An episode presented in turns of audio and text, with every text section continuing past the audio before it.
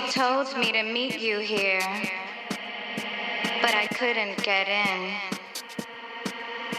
I was told you were dancing, and your hands were everywhere. Did you know her? Is she a friend? I know you know the doorman. Did you tell him not to let me in?